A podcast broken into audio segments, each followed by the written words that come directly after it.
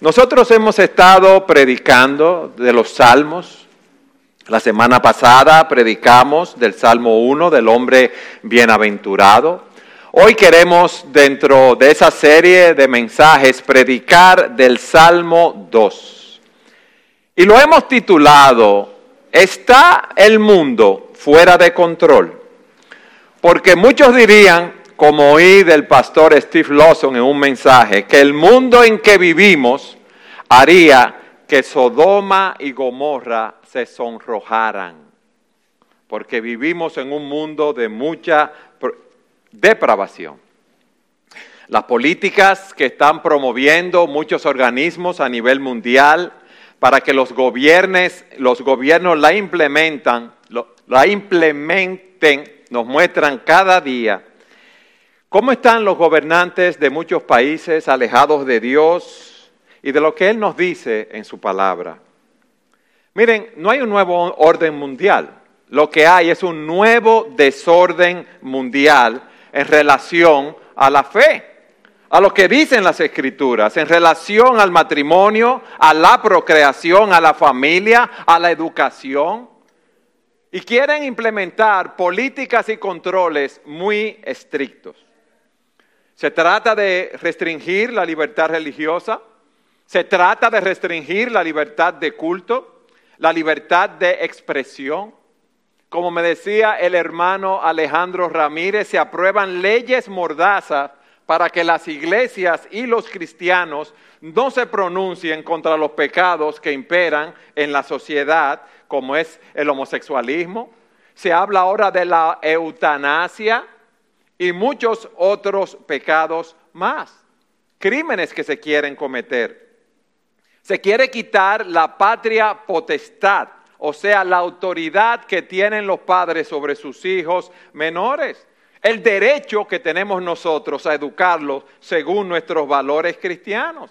Y también a esos menores se les quieren dar libertades que van más allá de lo que pueden manejar como es su temprana hipersexualización. En nuestro país, en el Ministerio de Educación, hace eh, más de un año, había un programa de educación sexual que era contrario, que se quería implementar, no se implementó, eh, implementó, contrario a los principios de la palabra. Se han inventado supuestos derechos sexuales y reproductivos que no existen para justificar el aborto y muchos crímenes más. Se está tratando también de erradicar las fronteras y las soberanías nacionales bajo un control supranacional como es la OEA, la ONU y muchos organismos internacionales más.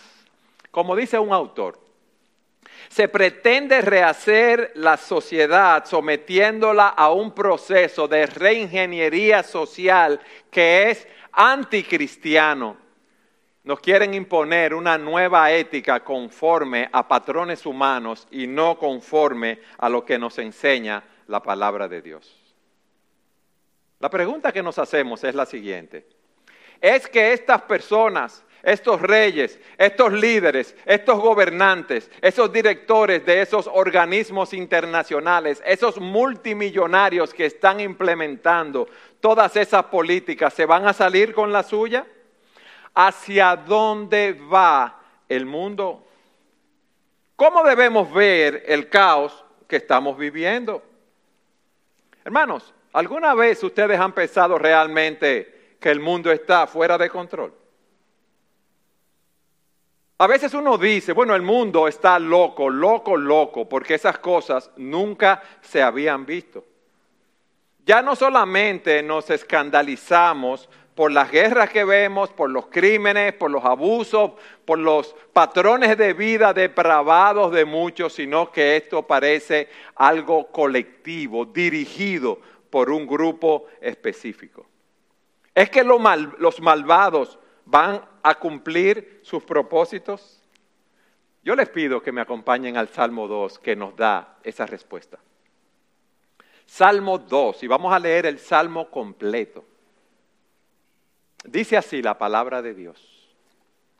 ¿Por qué se sublevan las naciones y los pueblos traman cosas vanas. Se levantan los reyes de la tierra y los gobernantes traman unidos contra el Señor y contra su ungido, diciendo, rompamos sus cadenas y echemos de nosotros sus cuerdas. El que se sienta como rey en los cielos se ríe. El Señor se burla de ellos.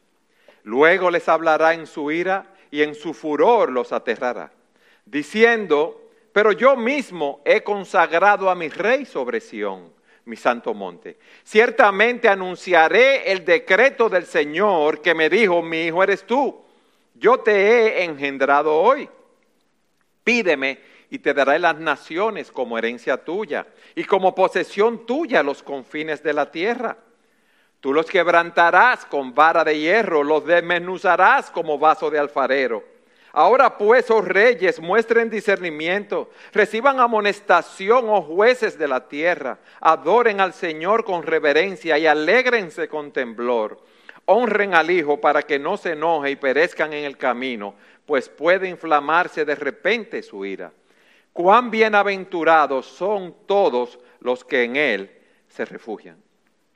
Hermanos, aunque el mundo parezca fuera de control, el punto es este. Dios tiene un plan. Y ese plan se va a cumplir y no va a fracasar porque todo está bajo su control soberano.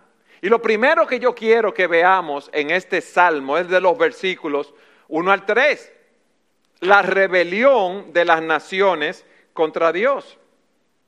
En un nivel primario en el contexto debemos ver que se, aplica al rey David que tenía eh, reinos, reyes en contra de él, eh, querían pelear, peleaban contra él, que era el, el rey, el ungido del Señor en ese sentido. En un sentido más extenso es lo que vemos hoy, que quieren destronar a Dios, quieren derrocar a Dios. Esas naciones impías quieren hacer lo que a ellos les parezca. Este salmo va más allá, claro está, de la experiencia de David, que se cumple con el ungido de Dios en Jesucristo, nuestro Señor. Y David, escribiendo bajo la inspiración del Espíritu, escribe este salmo que nos habla de una manera sumamente profunda. Miren algo, este salmo nos describe la guerra espiritual que todo hombre, óigame bien, todo hombre tiene contra Dios contra el Señor Jesucristo. Todos nosotros, desde que nacemos, somos enemigos de Dios. No hay justo ni a uno, no hay quien entienda, no hay quien haga lo bueno, no hay quien busque a Dios.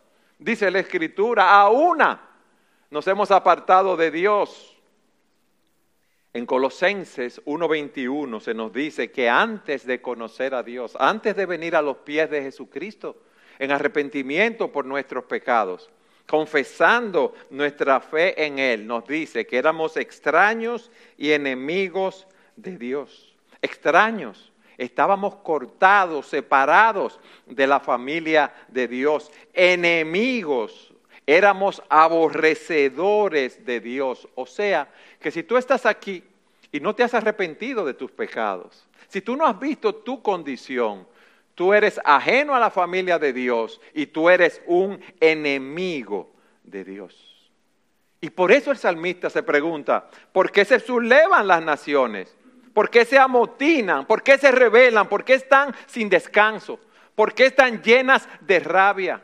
¿Por qué tienen esa ira contra Dios y con su, eh, su palabra?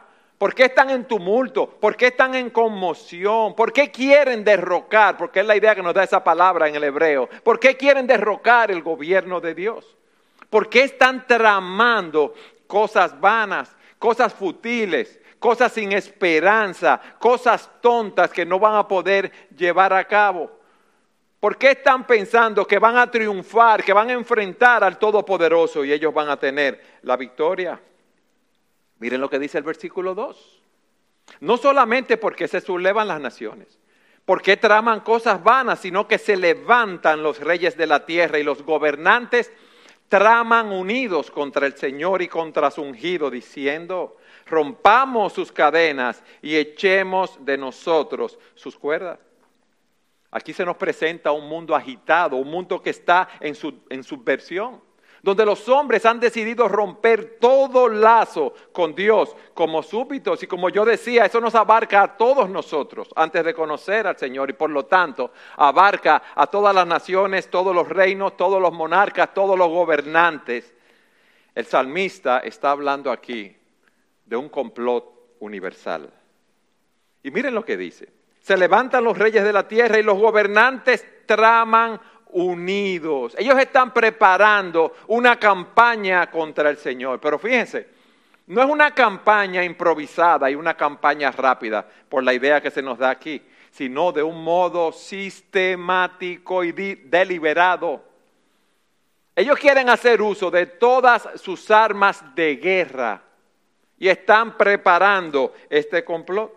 Y la pregunta que nos hacemos nuevamente, ¿por qué no tienen paz? ¿Por qué quieren romper las cadenas y las ligaduras? ¿Ustedes saben por qué? Porque el hombre sin Dios quiere vivir conforme a sus propias pasiones y deseos. Quiere seguir maldiciendo, insultando, mintiendo, codiciando a la mujer ajena, fornicando, adulterando, viviendo para sí, engañando a los demás quiere continuar deleitándose en el pecado, no importa lo que Dios nos diga. Y ellos no van a estar en paz, óigame bien, no van a estar en paz hasta que no rechacen, hasta que no derroquen al Señor y a su ungido, hasta que no rompan sus cadenas, sus ligaduras. Quieren ser libres para cometer todo tipo de abominaciones. Ellos quieren ser sus propios dioses. Ellos no quieren tener ningún freno ni ninguna restricción. Pero cualquier idea que tengan es una idea vana e ilusoria, es una esperanza, como dije, sin fundamento, porque esto no va a suceder. Nada ni nadie puede tener éxito en su lucha contra Dios. Y es interesante que hagamos esta reflexión en este momento. Miren, ningún hombre es libre. Todos los hombres tenemos un gobernador, un Señor. Si tú estás aquí sin Cristo, Tú eres hijo del príncipe de las tinieblas. O tú eres esclavo de Satanás o tú eres esclavo de Dios. Pero Dios es el único que promete una verdadera libertad espiritual en Cristo. Y tú me dirás, pero yo no veo eso en mi vida, porque yo estoy feliz, yo hago lo que quiero, yo no tengo que dar cuentas a nadie, yo estoy gozando de mi vida. A mí me está yendo muy bien y yo voy a seguir así. Ese es un pensamiento vano. Ese es un pensamiento vano porque si tú quieres vivir para ti, tú sigues siendo un extraño, como vimos en Colosenses 21, y un enemigo de Dios. Y si sigues así, vas camino a una condenación eterna. A través de los años, a través de las edades, el hombre ha tratado de rebelarse contra Dios. Miren, eso empezó, ustedes saben dónde, en el huerto del Edén. Cuando Dios le dice a Adán y Eva que comieran del fruto, que eso no le iba a hacer ningún daño, que eso le iba a dar a ellos sabiduría, si podemos decirlo de esa manera. Y ellos probaron y comieron. Y esa mentalidad, ese pensamiento, de que el hombre quiere estar libre de toda restricción moral, dirigir su vida como quiera, está presente en nosotros. Miren, en la época del Renacimiento se exaltó al hombre y sus habilidades. En la época de la razón, el hombre quería depender de su propio razonamiento para discernir la verdad. Luego viene una época de revolución industrial, donde con tanto desarrollo se avivan las llamas de la confianza humana. Son etapas de pensamiento que ha vivido el hombre y todas esas etapas de pensamiento que estamos eh, diciendo de una manera general es para independizarse de Dios. Luego vino el, el evolucionismo que postulaba que no hacía falta conocer a Dios porque ya el hombre había evolucionado y esa explicación teocéntrica del hombre, que es un ser creado, ya no era necesaria.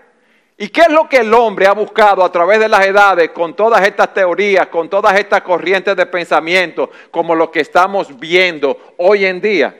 vivir su propia vida, quitarse de encima el yugo divino, romper con las cuerdas de autoridad que Dios nos ha puesto. Y eso nos lleva a una pregunta. ¿Cómo reacciona Dios ante todas estas corrientes de pensamiento? ¿Cómo reacciona Dios ante tanta iniquidad, ante tanto pecado? Y eso nos lleva a nuestro segundo punto, la respuesta de Dios. Hemos visto la rebelión del hombre. Veamos ahora la respuesta de Dios. ¿Qué es lo primero que dice en el versículo 4?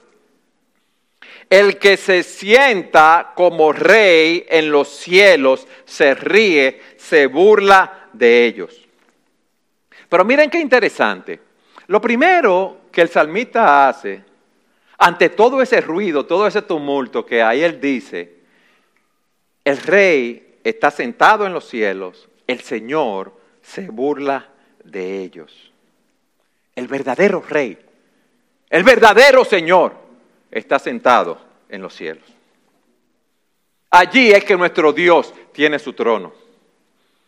Él es Adonai, el soberano, el que gobierna el universo, el que controla todo lo que ocurre aquí en la tierra, quien lo controla con un poder absoluto de acuerdo a su plan soberano y sabio y que nada ni nadie lo puede detener. Por eso el salmista dice en el Salmo 113, 5, ¿quién es como nuestro Dios que está sentado en las alturas? Algunos de los hombres proponente de todas esas nuevas teorías se sienta en los cielos? ¿Alguno de esos hombres es descrito como el Señor? ¿Alguno de ellos es descrito como rey? ¿Alguno de ellos es Adonai? Ese es nuestro Dios, mis hermanos. Y contra Él es que ellos están combatiendo. Contra ese Dios fue que nosotros combatimos en una época antes de convertirnos al Señor, antes de rendirnos ante Jesucristo. Por eso es tan impactante el texto de Isaías 6. Dice Isaías que en el año que murió el rey Usías, si mal no recuerdo, luego de más de 50 años de reinado, él dice, yo vi al Señor sentado sobre un trono alto y sublime y la orla de su manto llenaba el templo. Cuando murió el rey, que era un tiempo de incertidumbre para la nación, que no sabían lo que iba a pasar, Isaías tuvo esta visión. Y dice, por encima de él había serafines, cada uno tenía seis alas, con dos cubrían sus rostros, con dos cubrían sus pies y con dos volaban. Y el uno al otro daba voces diciendo, Santo, Santo, Santo es el Señor de los ejércitos llena está toda la tierra de su gloria. ¿Y ustedes saben lo que pasó? Se estremecieron los cimientos de los umbrales a la voz del que clamaba. Y se llenó la casa de humo. Y Isaías, un profeta, un hombre de Dios, un hombre que vivía para la gloria de Dios, ¿qué dice? Ay de mí, porque perdido estoy, pues soy hombre de labios inmundos, y en medio de un pueblo de labios inmundos habito, porque mis ojos han visto al Rey, el Señor de los ejércitos. Él tuvo una visión del Señor en ese tiempo donde había tanta confusión en, el pueblo de Israel. Al igual que Juan cuando estaba en la isla de Patmos. Él estaba allí en el día del Señor, él estaba adorando al Señor. Y dice que en medio de los candelabros vi a uno semejante al Hijo del Hombre, vestido con una túnica que le llegaba hasta los pies y ceñido por el pecho con un cinto de oro. Su cabeza y sus cabellos eran blancos como blanca lana, como la nieve. Sus ojos eran como una llama de fuego. Sus pies se parecían al bronce buñido, bruñido cuando se le ha hecho refulgir en el horno, y su voz como el ruido de muchas aguas. En su mano derecha tenía siete estrellas y de su boca salía una espada aguda de dos filos. Su rostro era como el sol cuando brilla con toda su fuerza. Cuando lo vi, dice Juan, caí como muerto a sus pies. Y él puso su mano derecha sobre mí diciendo, no temas, yo soy el primero y el último. A ese es que esas personas quieren enfrentar. ¿Y ustedes creen que van a tener la victoria? No. Ese es nuestro Dios. Y miren lo que dice aquí. Él se ríe, el Señor se burla de ellos. Todos los planes, todas las reuniones, todos los controles que quieren poner, todas las teorías, queriendo destronar a Dios, y Dios en los cielos, centrado en su trono, inconmovible. Miren cómo podemos ilustrar eso. Imagínense que una tribu de indígenas, vamos a suponer de, de la Amazonia, salen 50 guerreros del Amazonas con arcos y flechas y dicen, vamos a derrocar al presidente de los Estados Unidos. Y ellos van en el camino con sus arcos y flechas, salen caminando para Estados Unidos a enfrentar al presidente de los Estados Unidos. Una nación que tiene armas, tecnologías, bombas, controles de todo tipo. ¿Ustedes creen que van a tener éxito? No. Y quizás podrían tener algún éxito y alguno le puede dar un flechazo, pero con el caso de Dios no es así. Nadie lo puede hacer. Dios se ríe de la idea errónea que tienen esas naciones del poder. Déjenme ilustrarlo de esta manera. Usted ha visto cuando su niño de dos años, los que tienen hijos, quieren pelear con usted y tumbarlo, echan un pulso con usted. ¿Qué usted hace? Usted se ríe. Cuando el niño de dos años le dice, papi, vamos a echar una carrera, y, salen corriendo los dos no me va a ganar. Eso es lo que pasa allí. Dios, sentado en su trono de gloria y majestad, ve la locura de la humanidad enfurecida contra él. Y, y, le da pena, pero eso no lo turba, él se mantiene en calma porque él está en los cielos. Miren hermanos, empeñarse en proseguir la lucha contra Dios le provoca risa. ¿Ustedes saben por qué? Porque las naciones, dice Isaías, le son como una gota de agua en un cubo. Llene un cubo de agua. Si se cae una gotica del cubo, ustedes ni cuenta se dan, ni mente le damos. O pongan en una balanza algo a pesar y que haya un granito de polvo. La balanza ni siquiera lo registra, no hace ningún peso, no representa nada para él. Entonces Dios se ríe, porque todo el poder que puedan tener los hombres es Él que se lo ha dado.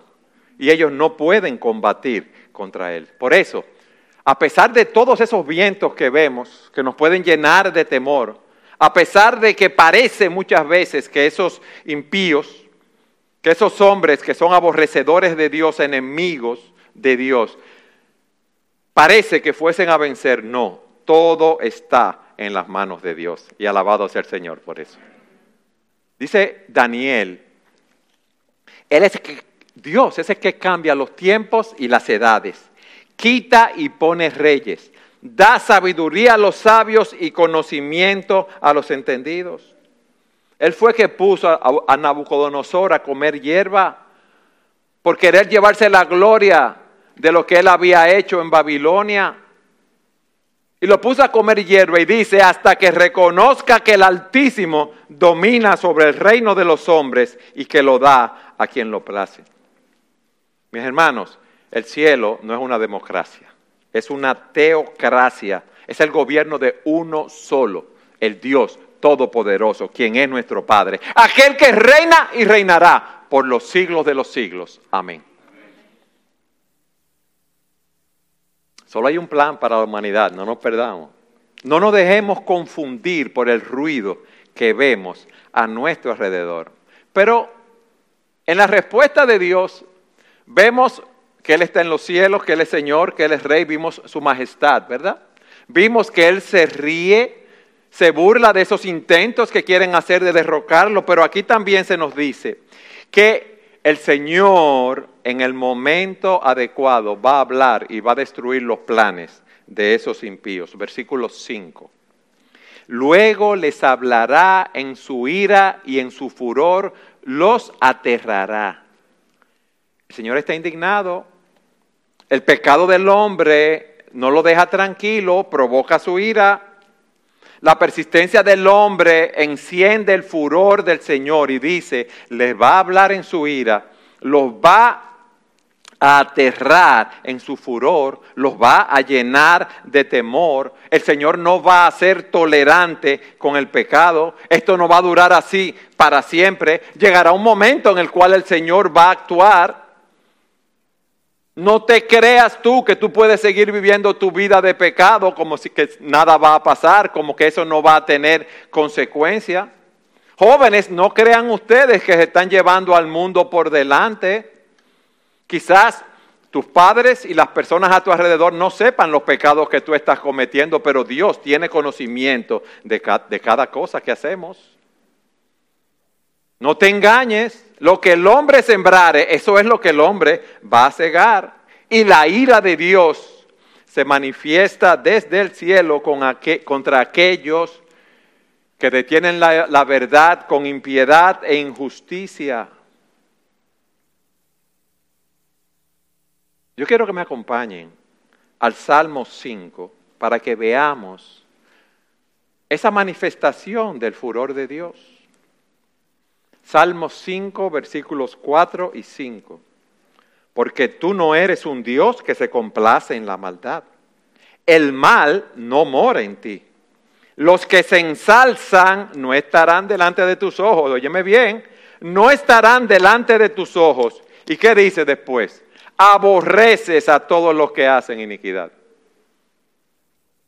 Tú los aborreces y ellos no van a estar delante de ti.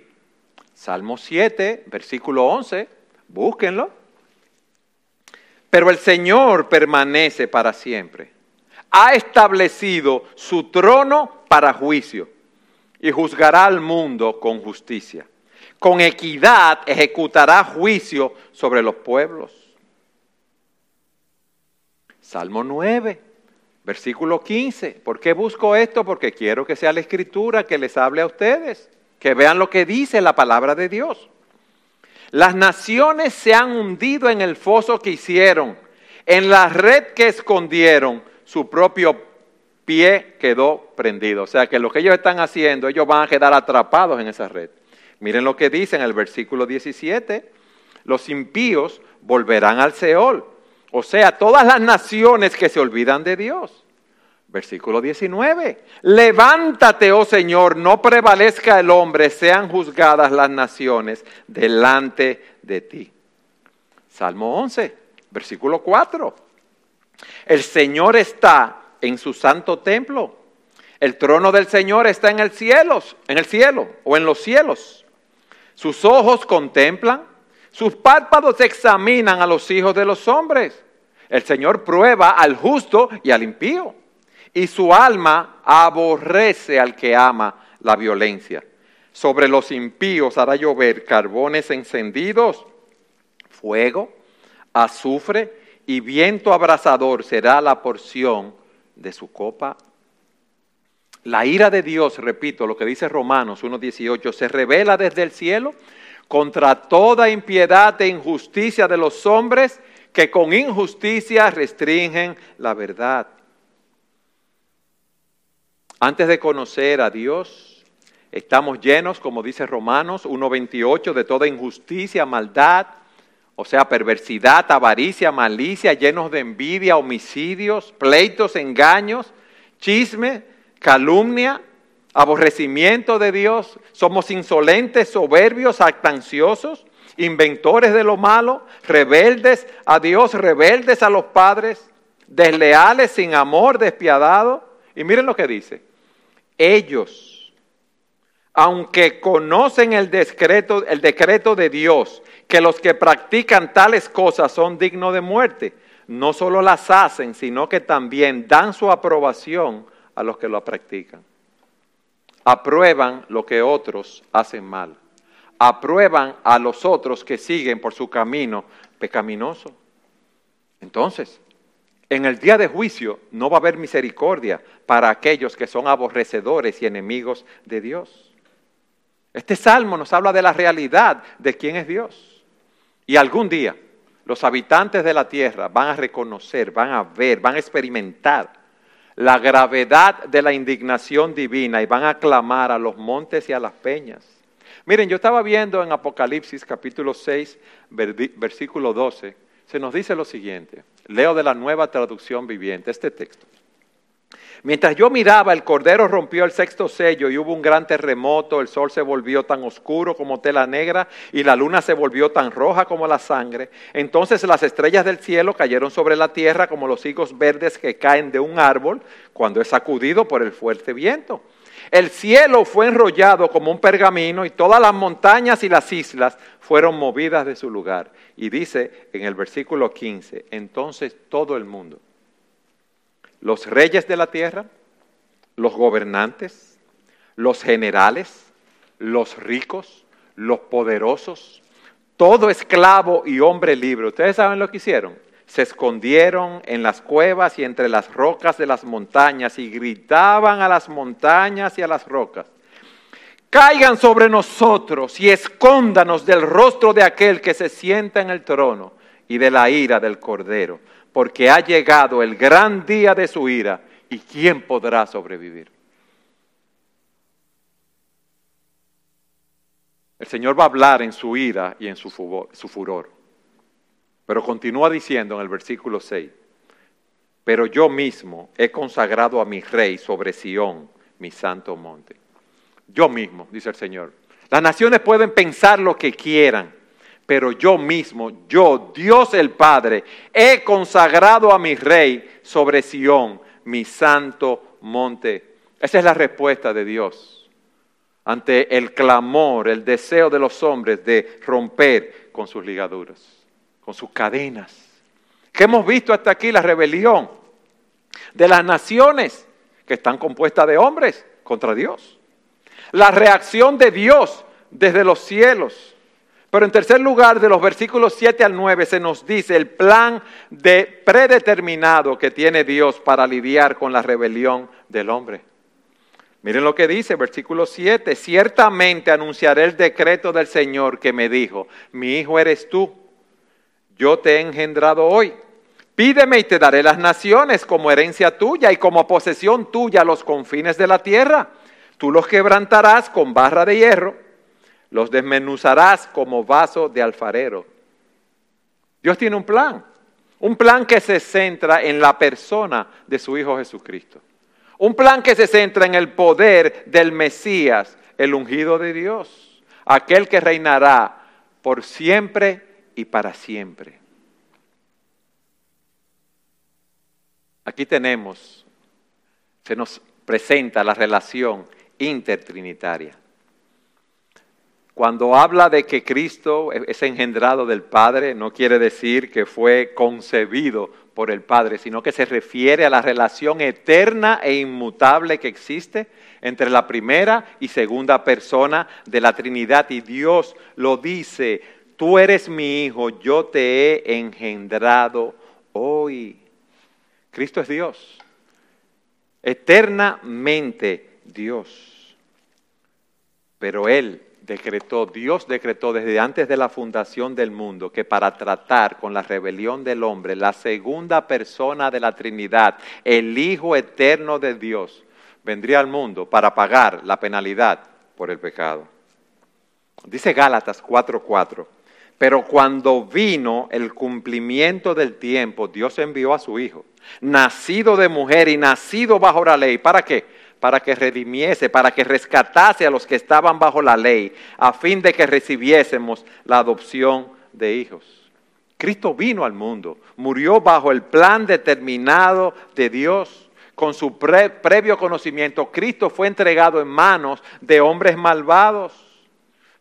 Pero eso no fue al azar, eso no fue un fracaso, eso fue conforme al plan predeterminado de Dios. Acompáñenme a Hechos capítulo 2, 22, 2, 23. capítulo 2, versículo 23, lo leo.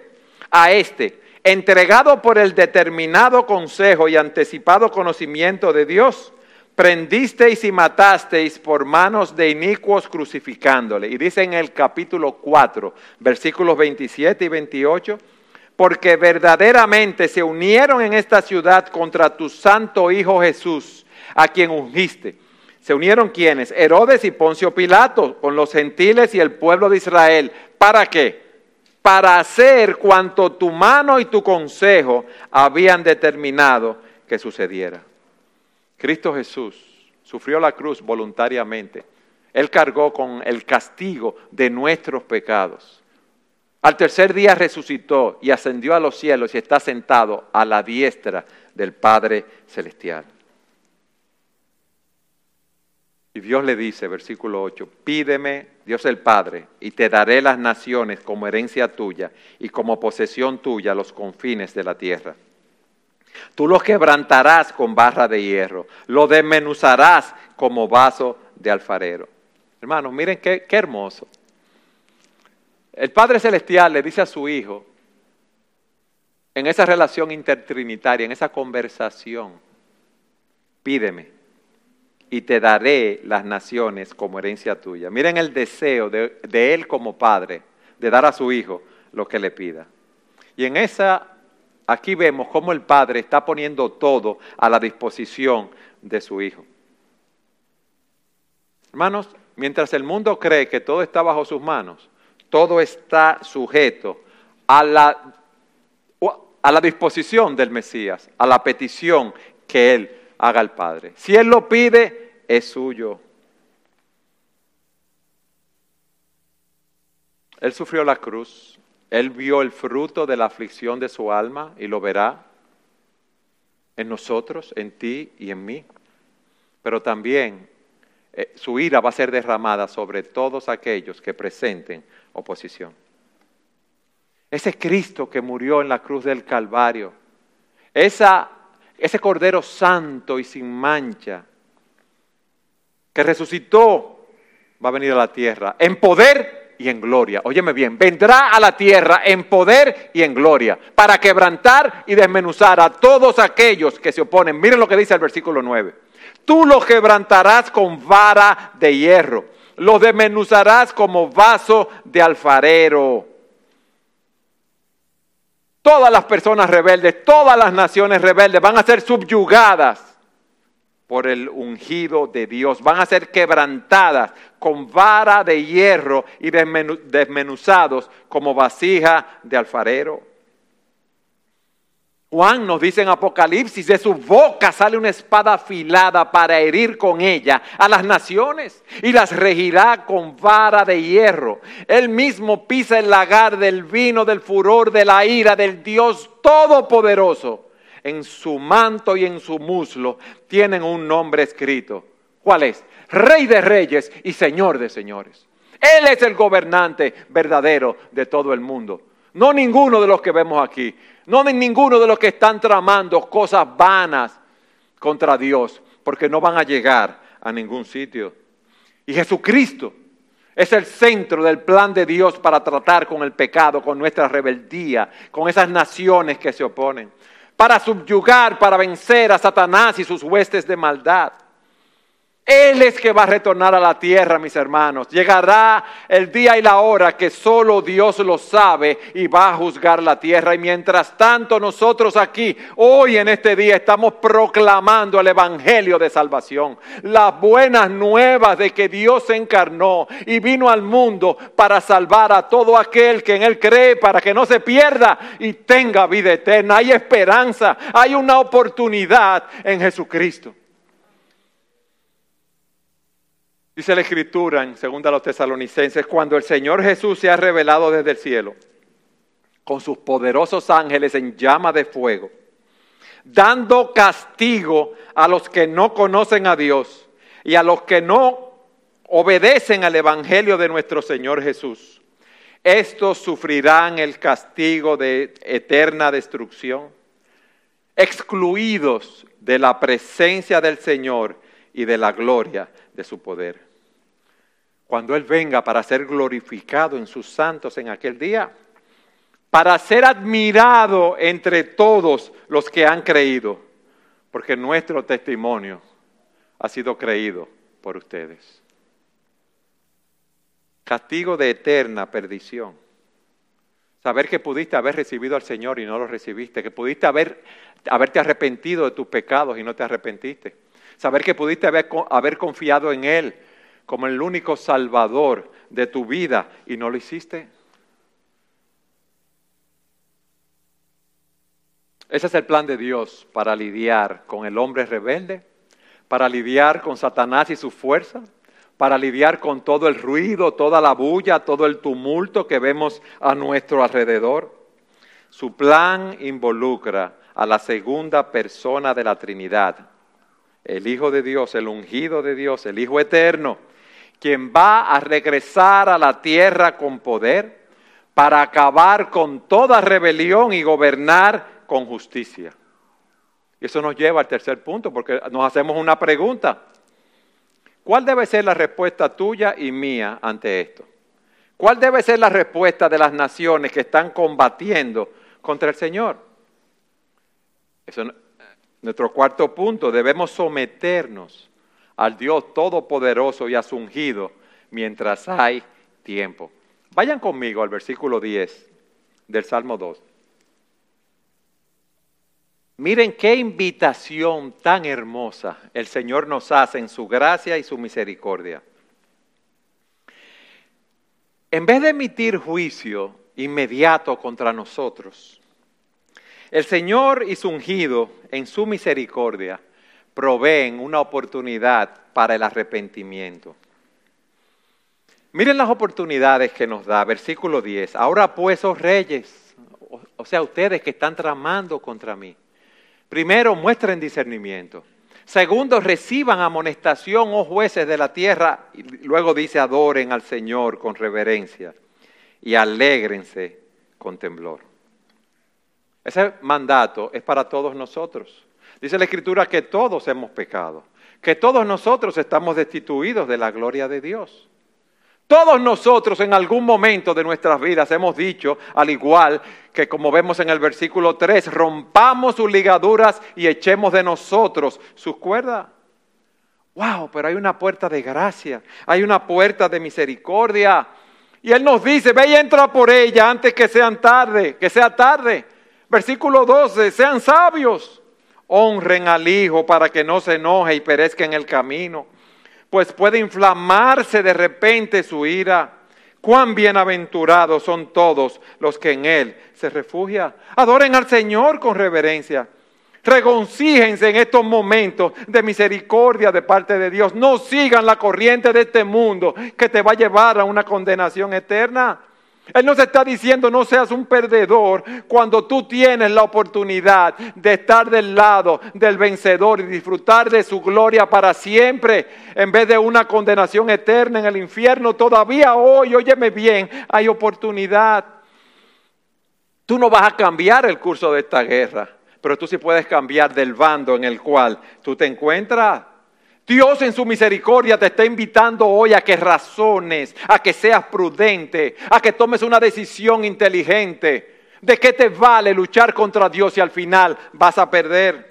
Este salmo nos ha dicho para quién debemos vivir. Este salmo nos, nos dice a quién debemos honrar. El propósito de nuestra existencia no comienza y termina con nosotros mismos. Nosotros vivimos en este mundo porque Dios nos está dando una oportunidad de arrepentirnos de nuestros pecados, de creer en Cristo, de unirnos a Él y ser más que vencedores. Pero si tú sigues luchando contra Dios, tú vas a perecer. Honra al Hijo para que no se enoje, no se enoje y perezcan en el camino. Honra al Hijo para que no vayas a una condenación eterna pues puede inflamarse de repente su ira. Hoy es el día aceptable, hoy es el día de salvación. Llámalo ahora, invoca su nombre de donde tú estás, porque tú no sabes qué va a ser del día de mañana. Miren, Cristo vino en misericordia la primera vez, como vimos, vino a morir por nuestros pecados, vino a darnos salvación, Vino a llevarnos a la presencia de Dios, pero aquí se nos dice que Él va a venir por segunda vez a juzgar en su ira. Y si tú no te sometes al Señor hoy, mañana puede ser demasiado tarde. Los próximos 30 segundos pueden ser demasiado tarde. El próximo minuto, los próximos cinco minutos, porque tú no sabes qué va a ser de tu vida. Tú no sabes si tú vas a estar vivo. Y tú estás al borde de un precipicio del cual puedes caer e ir a una condenación eterna. Dice la Escritura que está establecido para los hombres, óigame bien, que mueran una sola vez. y después de esto el juicio. Así también Cristo fue ofrecido una sola vez, óyeme bien, una sola vez para llevar los pecados de muchos. Y aparecerá por segunda vez sin relación con el pecado para salvar a los que le esperan. Pero va a condenar a aquellos que tramaron contra él. Miren lo que dice el versículo 9 al final. Cuán bienaventurados son todos los que en Él confían. Yo te pregunto, ¿tú eres bienaventurado? ¿Tú te has refugiado en Él? ¿Tú has sido rescatado de la condenación eterna? Recuerda lo que dice la Escritura, ¿eh? que no hay salvación en ningún otro nombre, porque no hay otro nombre dado a los hombres bajo el cielo en el cual puedan ser salvos, solo en el nombre de Jesús. Y solo hay un mediador entre Dios y los hombres, Jesucristo, porque solo Él es Dios, porque solo Él venció y solo Él te puede dar la vida eterna. Corre al Señor hoy. Dile lo pecador que eres. Confiésale tus pecados. Dile que estás arrepentido y que confías solo en Cristo para salvación. Al principio de este mensaje decíamos que muchos nos preguntamos si el mundo está fuera de control, que si los malos iban a seguir haciendo de las suyas e iban a salirse con la suya, quedándose tranquila. Y aunque parezca que Dios no tiene control de lo que ocurre en el mundo, hemos visto que no es así. Que Dios tiene un plan que no puede fracasar y que no va a fracasar, ya que todo, oígame bien, como hemos visto, lo hemos probado con la Escritura, todo está bajo su control soberano. Y en el tiempo establecido por Él, Él hará conforme al designio de su voluntad. Pero hay tiempo para arrepentirse. Hay tiempo hoy para clamar a Él. Y como hemos visto, bienaventurados todos los que en Él confían Ustedes saben algo. Solamente hay refugio en Dios. Solamente en Él tenemos paz y seguridad. Y esa paz y seguridad se encuentra en Jesucristo y en nadie más. Yo alabo al Señor por eso en este día. Qué bueno es el Señor, qué esperanza tenemos nosotros. No sabemos lo que vamos a enfrentar en este nuevo año. Miren cómo están hasta restringiendo eh, lo que, los medios de comunicación, pero nada de eso va a vencer al pueblo de Dios. Nada, eso, nada de eso va a permitir que proclamemos las buenas nuevas de salvación y nada de eso va a impedir que las personas reciban a Cristo como su Señor y Salvador. Nosotros estamos aquí, iglesias bíblicas, sola gracia, para proclamar esas buenas nuevas de salvación y esas bondades que Dios ha tenido para con nosotros en Jesucristo. Vamos a orar.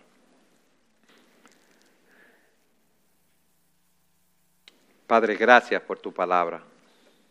Gracias porque el mundo no está fuera de control, sino que tú eres el Rey, tú eres el Señor Adonai que controla todas las cosas. Señor, en un tiempo nosotros anduvimos siguiendo la corriente de este mundo y estábamos muertos en delitos y pecados. Pero en tu gracia tú nos llamaste a salvación. En tu gracia nos arrepentimos, confiamos en Cristo. Si no, ahora fuésemos aborrecedores, enemigos, extraños ante ti. Pero ahora somos tus hijos. Y queremos que muchos que no te conocen, queremos muchos que son tus enemigos, Queremos que muchos que están proclamando todas esas enseñanzas, doctrinas, que tienen esas políticas antibíblicas, anticristianas, que quieren promulgar y que quieren establecer, que tú los llames a salvación. Señor, lo hacen porque tienen su entendimiento entenebrecido. Señor, trae salvación. A nosotros, danos confianza para seguir adelante proclamando a Cristo como el único Salvador, como el único mediador, como el único nombre bajo el cual podemos ser salvos. Ven, Señor, sé con nosotros. Te lo suplicamos en el nombre de aquel que nos amó nos lavó con su sangre, nuestro Señor Jesucristo. Amén. Señor los bendiga, hermanos.